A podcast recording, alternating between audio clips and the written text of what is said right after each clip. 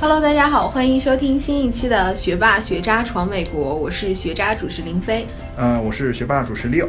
对啊、不知道大家还记不记得，我们在之前的一期节目当中有请到一位在 BCG 工作的数据分析方面的咨询师来到我们节目，跟大家分享他在美国求学以及工作的经历。嗯那这一期呢，我们又请到啊符号这位咨询师返场，然后给大家分享一下大数据数据分析在、啊、现实中的对在现实呃工业界啊，或者说是非盈利组织方面的应用。所以我们今天欢迎符号给大家打个招呼吧。嗯，Hello，大家好，我是符号，很高兴又回来，能够再做一期呃这个节目，能够更好的向大家介绍一下我我平时所做的工作。嗯，对，因为符号我觉得有两个特点让大家记住，一个是它的名字，对就是非常好记非常好记符号。第二就是我们前呃上一期节目提到的，它就是现实版的。啊靳东嘛，是小吧？鲜肉靳东东，对对对对对。所以说，呃，我们也很高兴符号回到我们节目中，呃，帮我们继续分析一个大数据和他现在做的一个非盈利的一个组织素米，包括一嗯些像美丽中国这样的一些呃一些项目的一些呃就是应用吧。所以说，我们今天的节目也是会带给大家很多干货。对，非常多的干货。嗯那首先我觉得在我们就是讲述大数据的应用之前，要不要先给大家理清一下概念？什么是大数据？嗯什么是数据分析？对这两个之间有些什么样的区别呢？嗯嗯嗯，当然，呃，数大数据这个概念其实呃前几年非常火，然后现在好像又被人工智能给压过去了。然后呃可以大概的讲一下，然后我们因为我们之后的讨论中也会呃用大数据这个术语去指代一些东西，嗯，所以在这里稍微简单讲一下，大数据呢其实是一个新兴的领域，然后呃和传统的数据相比，它大在哪里呢？呃，我们一般有几个指标来衡量它，就是呃有三个 V，就是 velocity、variety 还有 volume。就是翻成中文，其实可以可以说是呃更快、更大、更多。就是说，感觉跟奥运会口号。对，exactly，就是你可以用这样的方法去记。就更快，就是指 velocity，就是指数据来的更快。就比如说，呃，数据实时的呃视频录影或者监控摄像这样的数据，或者是你在机器上安装了传感器这样的数据，都是实时送过来的数据，它们就来的更快，而不是在传统的数据库里面存储的数据。然后啊、呃第二个是 volume，就是更更大，就是我们以前讲到大数据可能是几个 gigabytes 就几笔，但现在真正的大数据都是 petabytes 或者更大的，就是呃比比几笔要远多的去了，就这样的呃这样的量。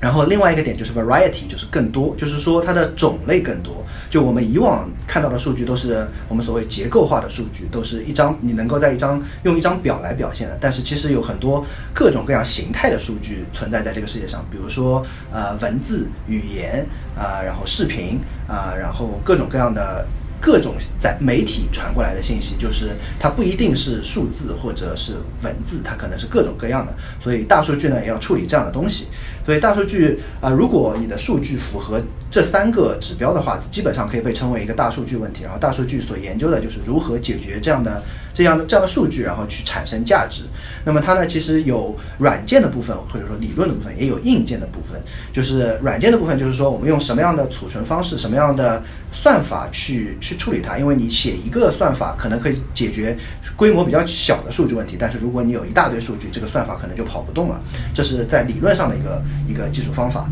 然后另外还有硬件，就是说你用什么样的硬盘或者云平台去储存储和分布呃计算这些数据呢？就是这也是大数据所要研究的一个问题。所以大数据既包括了软件的这部分，也包括了硬件的这部分。呃，综合而言，它就是一个去处理大数据量，然后不同数据，然后很快数据的这样一个学科。然后你们之前还提到了数据科学或者数据分析啊，嗯其实它跟大数据也略有不同。其实它们是有交集的，但是也也有不同的地方。就交交集之处在于数据科学。我先说一下数据科学是什么。数据科学是就是它是从数据中获得价值，然后给我们提供信息，然后要帮助我们去做更好决策的这样一个一个学呃范围。大数据呢，其实落在数据科学里面，可以说是就是在数据分析这一块就是是重合的。但是呢，数据科学本身对硬件的要求虽然也有研究，但是对大数据的硬件并没有那么那么多的研究。就是大数据对硬件的这方面的研究可以算是它独立的一部分。嗯所以这就是呃大概的一个对大数据还有跟它它跟数据科学关系的。所以数据科学主要是从算法方面对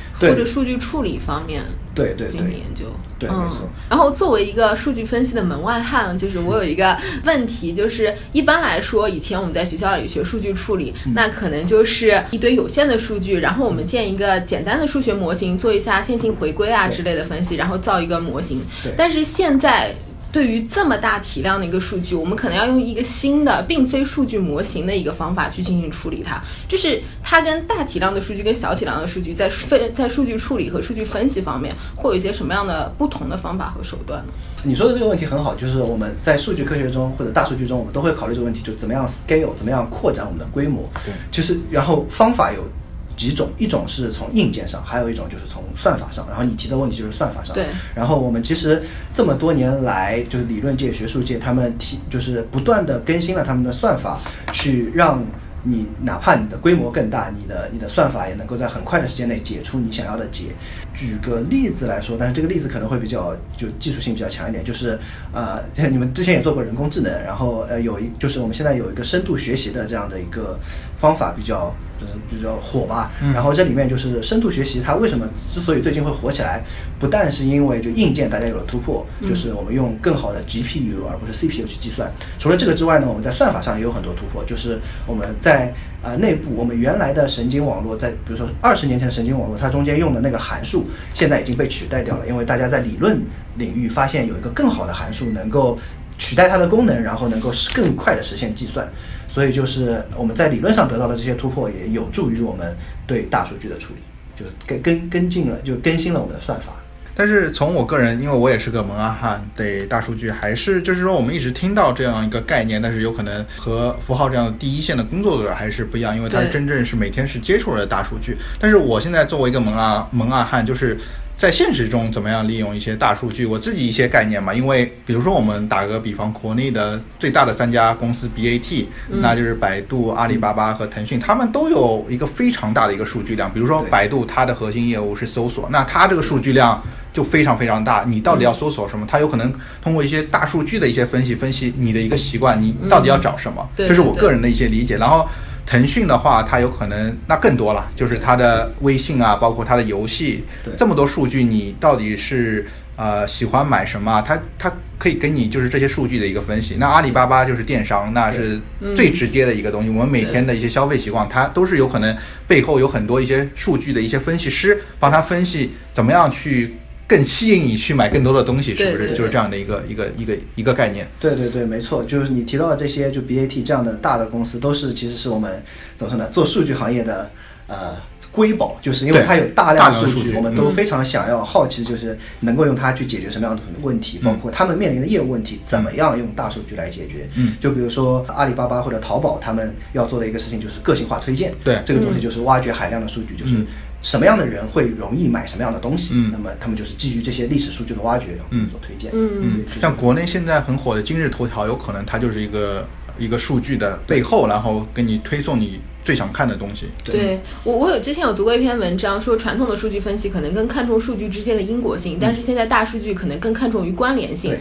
没错没错，就是这是呃，大家经常会问，就是统计和机器学习，统计学习和机器学习有什么区别？然后你说的这个点就是就完全在点上，就是统计学很注重解解释因果性，是就是说是 A 导还是导致了 B 还是 B 导致了 A，对但是在机器学习或者在现在的我们业界使用的数据科学里面，我们只只看重关联性，就是他们只要相关同时出现，那我们不管它是谁导致了谁，那我们只要看到 A，我们可以预测 B。前面符号题的一个概念，我觉得我也很同意。他就是说，为什么就是大公司它是一个瑰宝？因为数据的一个积累，有可能只有一些现在市场上很大的公司才有这些能力去积累这些数据，而一些小的公司，它就像想做数学科学，它但是它没有数据的来源。对所以说有可能只有一些大公司可以更好的去拿到这些数据，做更多的分析。对，没错，就是很多时候小公司就是巧妇难为无米之炊，就是我们哪怕有很好的理论工具，但是我们也没办法用到大数用大数据去检验。然后另外一方面就是数据量大了之后，成为大数据之后，它有可能诞生一些新的问题，是我们在小数据量量是看不到的。嗯那只有只有在像 BAT 这样体量的公司，我们才能够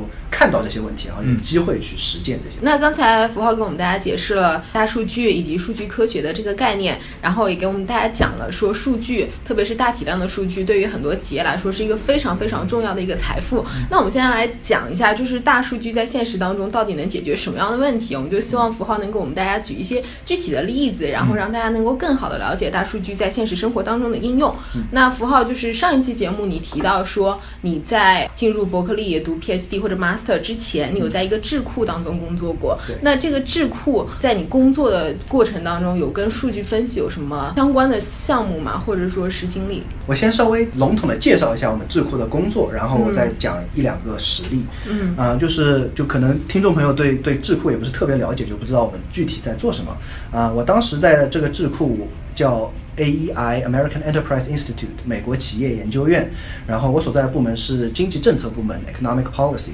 然后我们研究的呢就是经济政策的变动或者应该怎么样改，就比如说我们研究的。议题可能会是，就是如果我把美国的最低工资提高，比如说二十五美分，啊、经济会有什么样的，会对经济有什么样的影响？嗯或者我对呃资本利得税我减百分之零点五，那么市场会有什么样的变动？诸如此类的，我们都是研究经济政策的。呃，大家可以想象，这中间就会有有很多用到定量工具、用到数据分析的地方。就比如说我前面举的这些例子，你都可以从历史数据中去挖掘，包括你也可以建一些模拟的模型来来做来做模拟。比较接近大数据的一个案例是我们之前做过一个案例是，呃，用 Twitter 的数据，用社交媒体的数据去分析公众的态度，尤其是公众对于政治人物和政治事件的态度。就比如说，呃，我那个时候，比如说奥巴马当选，那大家对于奥巴马当选的政治态度是什么样子的？是呃利好的还是利空的？然后是呃，就比如说是跟往届的总统相比是怎么样子的？诸如此类的。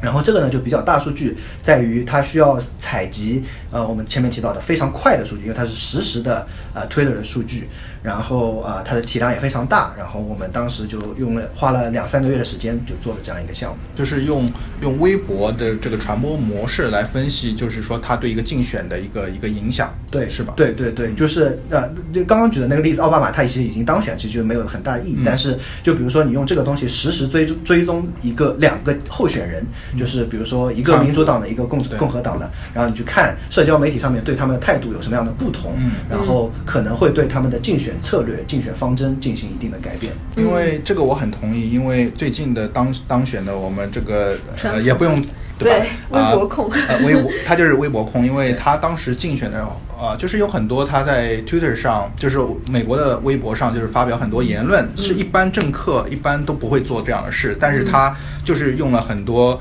呃，这样的一个微博的方式做了很多竞选，我觉得他有可能他的团队在背后也是用了很多数据分析来帮助他做了这些决定。因为一般的政客，包括希拉里团队就比较一个保守的，他们就是完全不会用这样的一个就是微博去做一些竞选的方案。但是啊、我们的现在这个总统，然后川普就是用很多，我觉得有可能在这个领域他也用了很多大数据，就是数据分析的一些东西吧。对对对对，从零八年之后，其实因为大家可能对奥巴马还有印象的话，就是嗯他是非常注重网络这个平台，然后对就跟跟民众互动了。所以从那个之后，其实数据科学在公共政治、在竞选这方面，在政治这方面，其实已经得到了非常大的发展。其实现在每个竞选团队就呃基本上都会有这样一个。基本的数据分析的配置，就是这是一个，其实现在已经是一个不可或缺的一部分了。嗯，对。那我们知道微博或者说是 Twitter，它的更新是非常频繁的，每天可能有成千上万条。那么你们是通过抓住一些关键字，然后把你们需要的相关的微博内容给搜索出来嘛？嗯啊、这个就说来话长了，因为这是就非常技术的东西，要解决很多技术问题。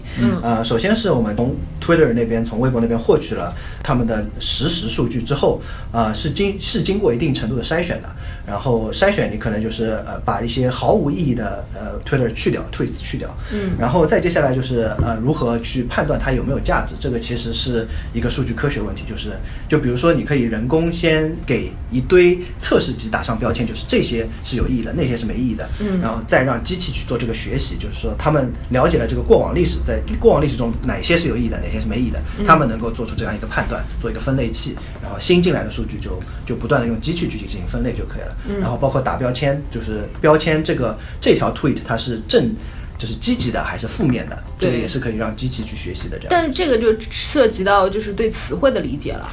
对，呃，没错，呃，其实这个就很复杂，就是啊、也是一个怎么说呢，人，呃，我们现在数据科学的很大的领域就是呃自然语言处理。然后我当时二零一几年就是刚非常早的时候，那个那个时候这个模型还不是很成熟，我们当时用了非常土的办法，就是我们是有两个词典的，就是这个这些词，一个是积极词词典，另外一个是非呃消极词词典，然后你去数这里面出现了多少积极词，那多少负面词，然后进行一个综合的评判。嗯然后，但是现在呢，有更成熟的模型了，就是呃，有有深度学习的模型可以去理解人工语言，就是呃，其实就是像比如说呃 Siri 或者就是各种人工语语音的助手，嗯他们就是内置了很多很成熟的深度学习的算法去理解人的语言，然后去进对此进行评判。嗯，那据你的了解，现在自然语言处理的话，它的正确率大概会有？呃，不同的产品不一样，然后也要看你的语境，然后也要看你跟他说什么，就是你要跟他讲一个日常问题，和跟他讲，呃，比如说很很复杂的一个呃工程问题，他的理解的又不一样。对所以就是要各各不相同吧。对，那前面那个嗯，符号给我们举了一个很好的，就是说大数据和数据应用在一个智库这样一个政府的机构，就是呃一一个怎么样应用嘛，就是，嗯但是说呃大数据现在在现实中真的是啊、连到我们。各式各样的一个生活吧。然后从呃符号，我们有可能听了我们上次节目的人也知道符号的一个经历，就是他在智库啊、之前就是在读 PhD 之前的一个是在一个这样的一个有政府背景的一个啊、研究部门工作，然后之后他到 BCG 就是这个三大的一个咨询公司之一的一个工作，这个有可能就是商务。那最后我们也讲到他是在呃自己在做一个就是非盈利的公司，是叫素米，也是做了一些就是非盈利和社会上的一些问题的一些数据分析，所以说他的。对数据方面的应用，有可能覆盖到了一个就是我们生活的各个方面，从政府的一个角度，对吧？然后从一个商务的应用，包括现在一个就是社会上的一些问题的解决，就是一个非盈利。所以说，今天符号可以给我们带来很多干货。那之前我们讲的第一点就是有可能啊、数据怎么样在一个政府的一个就是啊、和经济方面给我们带来一些应用，包括啊、嗯如果我们提升了二十五的一个最呃二十五分的一个。最低低基本工资它会怎么样影响我们的经济？嗯包括后来讲的一个就是微博在一个竞选中的一个应用。那我们现在回到它现在这个工作，就是我们现在每每个人都觉得梦寐以求的咨询工作嗯的领域，看一下对，哎，在现实生活中这个商务的社会中、商业生活中啊，大数据是怎么样可以对影，响到我们？听一听靳东每天在解决什么问题。呃，可以讲一下啊、我们之前做过的一些案例吧，然后大概有一个概念，就是在业界，在工业界啊、嗯对数据是怎么样应用的。然后我们之前做过一个呃能源领域的一个案例，然后就是是一家石油公司，然后他们除了就开采石油，然后也做加油站嗯这样的，然后碰到了一个第一个大数据，呃，第先说业务问题，然后再说它为什么是个大数据问题。业务问题是他们发现他们的设备的维护非常差。就是说他们淘汰率设备淘汰率非常高，呃，运营成本非常高，然后他们就找我们来帮他们解决。然后我们发现他们做呃他们做的这个维护做的非常的呃不到位，就是不给力，就是说该维护的没维护，不该维护的乱维护，嗯就是这样。所以我们给他们提供了一个解决方案，就是说呃预判性的维护，就是说你不要比如说每隔三个月去维护一下，这样其实是不管用的，应该是在这个设备快要。呃，临将要需非常需要呃维护的时候去维护，或者说它快要坏了，那你就要去维护它。所以呢，我们就是基于每个设备的各自己的特征去进行维护，而不是很死板的每隔固定时间去维护。然后这个呢，就是需要数据的，就是说你怎么知道这个这个设备该会不会坏呢？它该是要在什么时候坏？这个呢，就是通过以往的历史数据，你可以去挖掘出来的信息，就是你有同类的设备，然后有很多呃，你有往往期的历史信息，那你就可以对此进行建模和分析。然后它为什么是个大数据问题呢？因为现在的设备是非常复杂的，就是现在的呃石油开采设备，它是非常非常多的零配件组在一起，是一个非常大的工程。然后每个中间呢都会有传感器，然后我们收到的数据实际上是传感器传来的实时数据，然后它的量是非常大的，所以它其实本质上它会变成一个大数据问题，就是在这么海量的数据情况下，你怎么样去找到那些信号，告诉你说这个设备快要不行了，你该去维护了。所以就是我们当时做的一个呃案例，就是说给他们做了一个预判性的一个呃维护的一个模型。我们给他们做了这个模型之后，他们就可以呃通过他们实时看到的传感器数据去判断这个这个零配件需要维护了或者需要替换了，然后他们就大大的降低了他们的损失率，然后提高了他们的利润。嗯嗯嗯，所以在我听来的话，最关键是通过收集这些传感器的数据，然后找出就是有哪些指标可以判断说这个机器是不是到了该维护的时候了。对，没错，嗯这些都是从历史数据中挖掘出来的。因为你传感器呃传每时每刻都会传来非常多的数据，那你就要去寻找哪些是有效的信号，有些是嗯其实是噪音。学霸学渣闯美国，海外游子的大本营。我们用最真实的声音，带你领略美国校园的精彩纷呈，揭秘北美职场的苦辣酸甜，洞悉美的最前沿的资讯视角。不管你是学霸还是学渣，我们期待和你一起成长，一起寻梦，一起闯美国。那我可以了解一下，就是比如说你在 BCG 工作，然后处理这么多数据分析的时候，你主要使用的工具是哪些呢？嗯因为我们知道传统的 Excel 肯定在这边是不管用的。对对对，我们比较常用的是 Python 和 R，是就是编程工具，就是它能够呃清洗数据，然后再呃进行建模，就是进行数据的分析，嗯然后呃最终再呃导出来，然后它也可以被很轻松的应用在就是融合在。对方企业已有的 IT 架构里面，就是他们只要调用，就作为一个独立的包存在，然后他们只要调用这一个脚本就可以了，非常容易呃跟对方所以你们项目结束之后，他们只要调用你们设计出来的那个包，就可以自主来判断说那个机器是不是到了该维护对，没错，。其实本质上有点像给的对方开发了一个软件，当然就是比较比较粗糙的一点软件，只是一个算法本身而已，没有。有时候我们也会做就是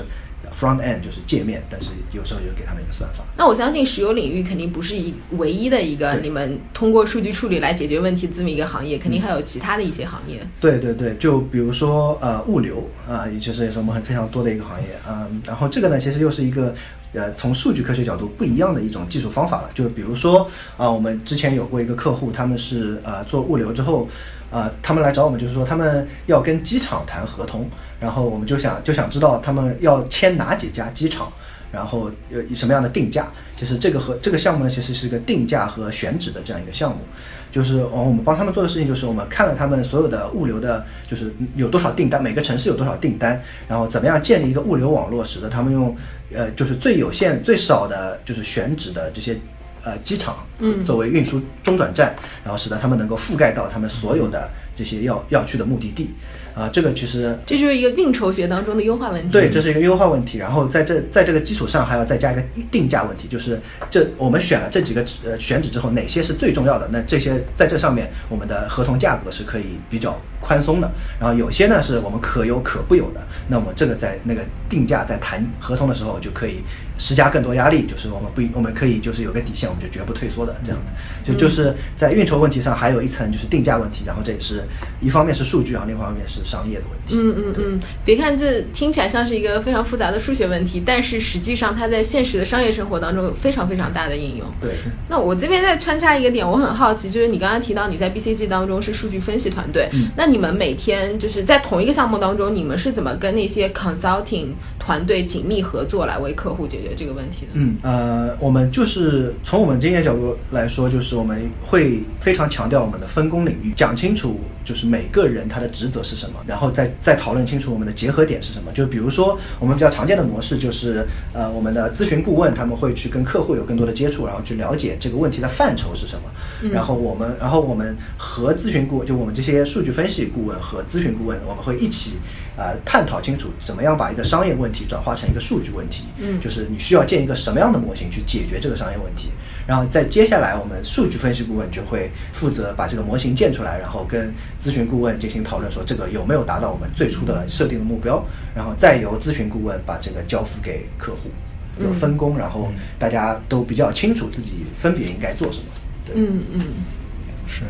对。那讲了呃这么多，就是在商业领域，我觉得大数据真的现在在我们的商业领域就渗透了各个行各个方面嘛。但是我觉得呃，另外就是符号，我们有可能在前面节目中也提到他一个自己做的一个啊素米这样的一个非盈利非盈盈利机构，所以说这个也是我们这期节目的重点，因为我们觉得大数据怎么样去去更加去解决一些我们社会问题，也是一个很大的一个学问吧。我觉得，然后符号在他的业余时间和他的小伙伴们做了这样一件很有意义的事，我们也想更多的了解粟米的啊、一些情况，就是说你们当时的远景是什么？为什么要做粟米？包括你们现在做的这个项目，对，嗯嗯嗯，哦，这个就说来话长了。然后你前面也提了几个不同的问题，一个是素米在做什么，然后一个是为什么，然后还有一个是远景。对对，分别来分别来讲一下。啊，先先就是如果观众朋友就呃不记得上一期我们那个讲了什么的话，就是我们素米呃是一个给中小企业还有社会机构提供数据科学服务的这样一个机构。嗯，然后我们会给啊很多社会机构做咨询。然后先举个例子吧，就是我们之前给啊给美丽中国，它是一个呃 Teach for China，它是一个支教机构啊，做了一个咨询项目。啊，美丽中国每一年往呃山区中国的贫困地区派遣，现在是大约四百多位老师啊去那边做支教，每一位老师都在那边大概一到两年的时间。然后呃，他们我们当时帮他们解决的一个大的问题就是如何匹配这些老师到不同的学校去，因为呃，首先四百个人呃想要一个一个匹配，本身也是一个蛮蛮累的工作。然后你还要满足各种各样的条件，就比如说医疗条件不好的学校，那你就不能分配身体条件比较差的老师去。然后比如说有些学校其实呃条件非常艰苦，所以你必须要有一个至少要有一个男老师才行，不然的话就呃很多体力活就就干不了。啊，诸如此类的。有各种各样的限制条件，那就让整个分配工作几乎不能用用手工来进行。所以我们当时就是给他们呃开发了一个算法，让他们能够找到对每个学校都能够找到最优的就是候选人，最最适合这个学校的志愿者老师。那这样呢，也也一方面是让学校老那些学生呃找到他最适合他们的老师，另外一方面也是提高了那些呃志愿者的老师的体验，因为他们如果是身体条件不好的，也不会被派到身体呃。健康医疗条件差的学校去，嗯，所以我们当时就是给啊美丽中国做了这样一个项目，然后做了大概两个多月，给他们开发了这样一套算法。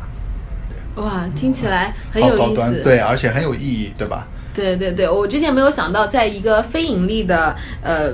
就是一个项目当中会有，就是牵扯到这么复杂的一个数学应用，这其实是一个数学模型，对吧？就是一个分配的一个问题。对对对。但是可以在非盈利的项目当中起到一个非常关键的作用。对。那我们回到就是素米这个话题，就是你当时是什么时候创办素米的？然后你当时的动机是什么？呃，我当时是呃在。在两三年前吧，在伯克利的时候，然后当时有一个好朋友，然后我们之前一起在同一个地方实习过，然后呃，我们都一直念呃念念不忘，想要把啊数据科学用在用在公益领域。然后这个好多的有情怀，对对对，这个这个好朋友现在他在 Uber 做数据科学家，所以跟我也算是同行。然后我们一直有这样一个共同的梦想。然后其实为什么要做这个素米？为呃为什么选择这个领域？其实我们觉得我们因为我们两个人都是从业人员，然后我们觉得。呃，数数据科学在公益领域的应用还算比较空白的，就是我们现在看到它非常火，然后在商业领域有很多应用，但是其实在公共领域，在公益领域它还没有跟上。然后我觉得我们作为业内人，我们一边推动了这个技术的发展，那么一边也不能呃让公共领域落下了，就是我们呃总归希望能够让弱势群体也能够受益于技术的发展，因为大家可能会觉得，就是经常我们人类历史中碰到一个问题，就是技术发展之后，弱势群体。获益。反而没有已已有的优势群体他们获益那么多，所以我们希望能够尽量的弥补这样一个呃 gap，就是这样一个不足。嗯，然后另外一方面就是呃我们自己工作了自己工作之后，我们都在大公司工作，然后其实很多时候也是希望能够做一点呃用自己的技能去做一点能够看得到社会实际意义的东西，嗯，而不是简简单单做一个资本主义的走狗。因为我 们我们平时工作其实就是啊就是啊解决。业界、工业界碰到的商业问题，那我们也希望能够去解决一下呃社会领域的这样的一个数据问题。然后差不多就是就是这样吧。然后另外一个比较小的点就是能够呃做这个东西呢，也是对自己一个全方位的锻炼。因为我们平时工作中可能做的事情都是呃一个技能点的事情，就比如说呃我们做数据咨询顾问，那我们就是开发这样的算法，然后解决商业的商业问题。但是如果我们自己去做，从头到尾的做这样素米这样一个机构，那我们方方面面都要去做。就比如说我们要去拉客户，我们要去谈合同，然后我们要去交付，我们要还要去招人去做项目，就是其实方方面面都会做到。所以就是对自己个人也是一个锻炼，就相当于一个创业家。对对对，对我很佩服，就是符号能用他现在所学，然后帮助很多公益项目。因为说到底，为什么公益项目就是很少能利用到这么好的一些技术的发展？因为说到底就是一个字钱。对 对，因为像像那个呃呃。符号前面提的，他现在是在 BCG，包括他的小伙伴在 Uber，因为这些大公司，他的服务的客户有可能都是一些大的一些啊公司，然后会花很多钱，因为咨询这个行业为什么这么赚钱？因为就是啊，你客户要付很多钱嘛。但是，一般的公益项目，包括符号前面讲的那个美丽中国，我我我也觉得他们没有这么多资金去去给这些大的咨询公司给他们这些数据的一些提供，所以说就更需要有。有热情的一些像符号这样的从业者，去利用他们业余时间，然后让这些啊弱势群体得到一些呃去享受一下这个科技的一些福利吧，啊一些福利吧，对，嗯，对。那你们现在团队已经是什么样的规模了？嗯嗯嗯，我们现在是两个创始人，就我和另外这个小伙伴，嗯，然后我们的我们的。这个人员组成其实是项目制的，就是我们没有一个项，我们每每有一个项目，我们会搭建一个团队。嗯，然后我们现在在就好几，我们现在有好几个项目在同时进行，所以然后每个团队都有对应的负责人，所以就是核心的团队就是整个管理团队可能有五到六个人吧。嗯，然后对，然后不同的团队人数都不一样。嗯，那你们这些团队小伙伴的来源主要是哪里呢？呃，基本上都是数据科学家或者跟数据有关的。啊，就比如说，除了这个 Uber 的朋友之外，然后另外有一个是呃 Google 的一个 software engineer，嗯，然后另外有一个是在纽约做做嗯 quant，就是中文这好难 对啊，就是。做算法方面就是有可能金融行业金融方面的后台，金融模数据分析模型，量量化投资分析家、分析师就是的，类类似这样的，对，就是大家都是数数据领域的，然后对对对这个都蛮有兴趣的。就是是你你是主要是集结身边的小伙伴的力量，还是说你会在网上去推广，然后吸引一些？其他的呃有这方面兴趣的人来做这个项目。现在这个阶段还主要是身边的朋友和朋友的朋友，因为我们其实我们只向客户收象征性的费用，所以其实基本上是免费的。嗯。然后呃我们现在也刚刚开始，所以就是也没有很很强的品牌，所以像我们这种阶段的这种小作坊，就只能靠坑朋友来 来做初初期的发展。对。但如果是这样的话，我也很愿意被坑啊，我也很愿意就是为弱势群体出一份自己的力量。对，我觉得就是他的做的事情和他做的意义。非常非非常好，对我觉得很多，呃，对小伙伴都会有有意愿做这样有意义的事。对啊，你们还你们还缺人吗？我也想要报名。我们永远在招人。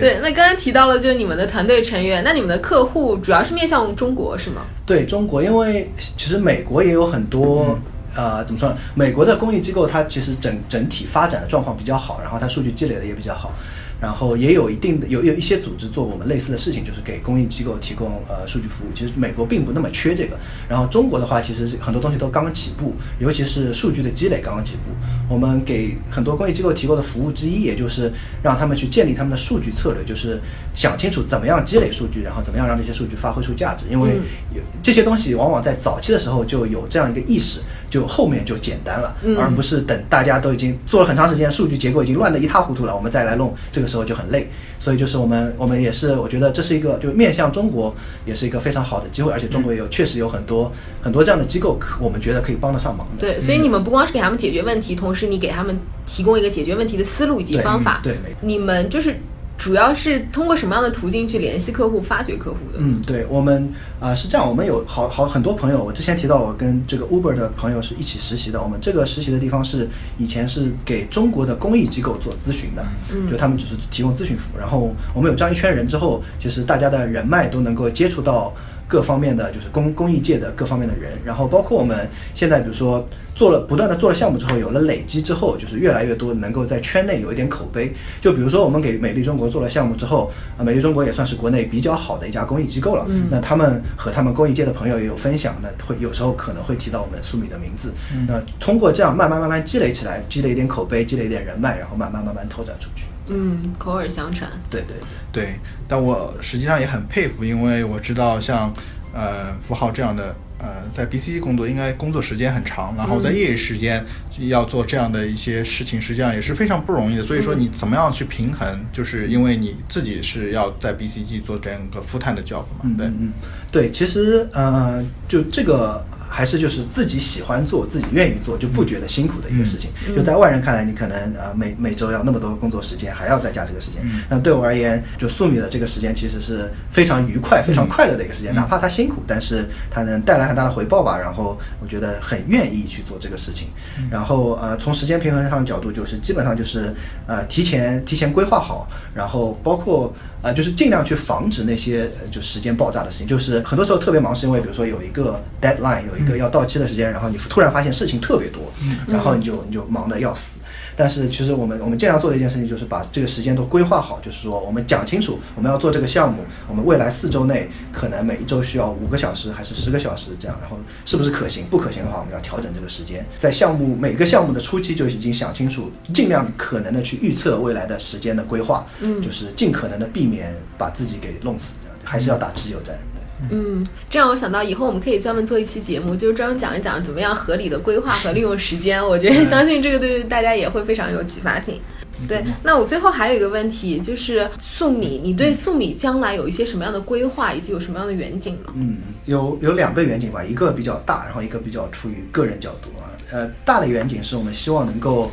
呃，我们我们我们说是 close the gap，就是说，呃，我们希望。数据科学在商业领域的应用有多牛，它在公益领域的应用就能有多牛。就是最先进的数据科学技术，不但被用在商商业领域，它也能够呃很成熟的被应用在公益领域。这是我们素米想要达到的一件事情。嗯。然后从个人角度出发呢，我们其实希望呃这个素米它能够呃我们叫 institutionalize，就是说它能够成为一个体系。是这样，就是我们我和这个另外这个创始人朋友，我们两个人现在是一个小作坊，我们能帮到的人很有限。然后我们希望它能够啊扩大之后，成为一个哪怕没有我们两个人也能够自己运行下去的体系。它能够更大的在更大规模上能够去帮助更多的人，而不是我们两个人的小作坊而已。就是我们希望有一天，就是没有了我们俩，这个事情还能够继续运作下去。哇哇，真是很受鼓舞，很很很让人感动的一段话。对对，就觉得啊，用自己所学，然后去回报这个这个公益界，而且是。我觉得他的梦想是不只是只是一个小作坊，而是把它作为一个体系。我觉得这也是一个非常好的远景吧。那我真的在这边真的很希望你们的素米能够越办越好。嗯，谢谢谢谢。对对，帮助到更多需要帮助的人。对。然后，如果在听我们节目的听众们，如果你在数据分析方面啊，或者大数据方面有自己的一些能力或者自己想法，然后也想要为一些贫困群体或者弱势群体做出一定贡献的话。是不是可以联系我们的符号，然后看看能够能不能够有钱之前有力处理？对，当然当然，十分欢迎，十分欢迎。如果有什么兴呃对这个宿命有任何兴趣或者问题，对，十分欢迎能够联系到我。感觉这期又是干货满满吧？因为我觉得上一期节目，我这边也想稍微总结一下。我觉得上上一期节目啊，如果没有听听我们上一期就是采访个人的符号的一些，可以回去听。我觉得上一期它分成了两个很关键点，就是在。在闯美国的求学过程中，两个关键，一个就是自己的一个成长，对啊，一个就是自己在成长过程中，在闯美国最重要的就是了解自己。因为我在在求学过程中，我觉得这个是非常重要的，因为我们有可能进入大学之前是一张白纸，但是怎么样去成长这个过程，第二就是了解自己什什么想要的。然后今天的节目中，我觉得呃，符号讲的是在职场中的一个一个发展，我觉得他讲了很重要的两点，一点就是说在自己的一个领域怎么样去不断探索去前进，包括今天。符号跟我们讲了很多大数据的一个应用，包括一个数据科学，我觉得很多干货，就是觉得他是在他自己的这个领域不断的去探索往前进的，然后推动这个科技的一些一些发展。然后第二个他讲的很很重要，就是在我们职场中不只是关注我们自己这个领域，但是我们要要去用自己所学可以回报一些弱势群体，包括一个公益活动。我觉得这样一个才是一个完整的一个人生，感觉你不只是让自己更加的一个成长，也要去。关注周围的人，我觉得他这两点在职场的发展中，我的对我们学霸学渣的小伙伴们应该有很多的建议。就通过跟符号的交流，我最大的感受就是他在说起数据分析或者大数据的时候，就是眼睛是眼睛是发光的，就是是头就是滔滔不绝的，就感觉他对这个领域是真的真的非常的热爱。所以不管是在工作还是在业余，都会把时间和精力投入到这个方面。所以说非常感谢，就是符号今天跟我们分享他对数据分析的一个热爱和包括他怎么样利。用数据的一些应用，在一个我们社会上的一些应用，包括怎么样去呃帮助一些弱势群体。对，最后我就想请符号跟啊在听我们节目的正在从事呃数据分析或者想要进入这个领域的听众朋友们，有些什么样的话想说，或者有什么建议吗？嗯啊，其实不太敢当啦。其实我也自己也是，就是在这个从事也没有特别久，不敢说是专家。然后我觉得就和大家共勉吧，就是这个领域，呃，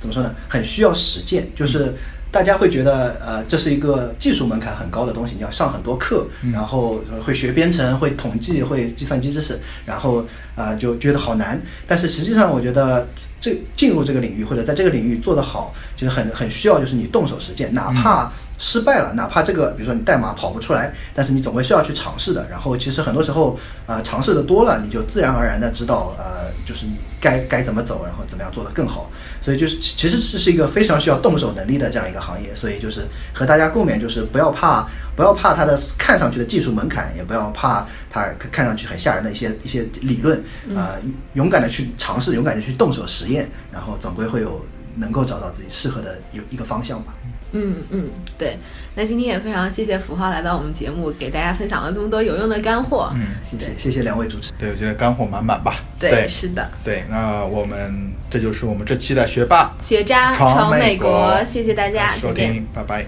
拜拜拜拜。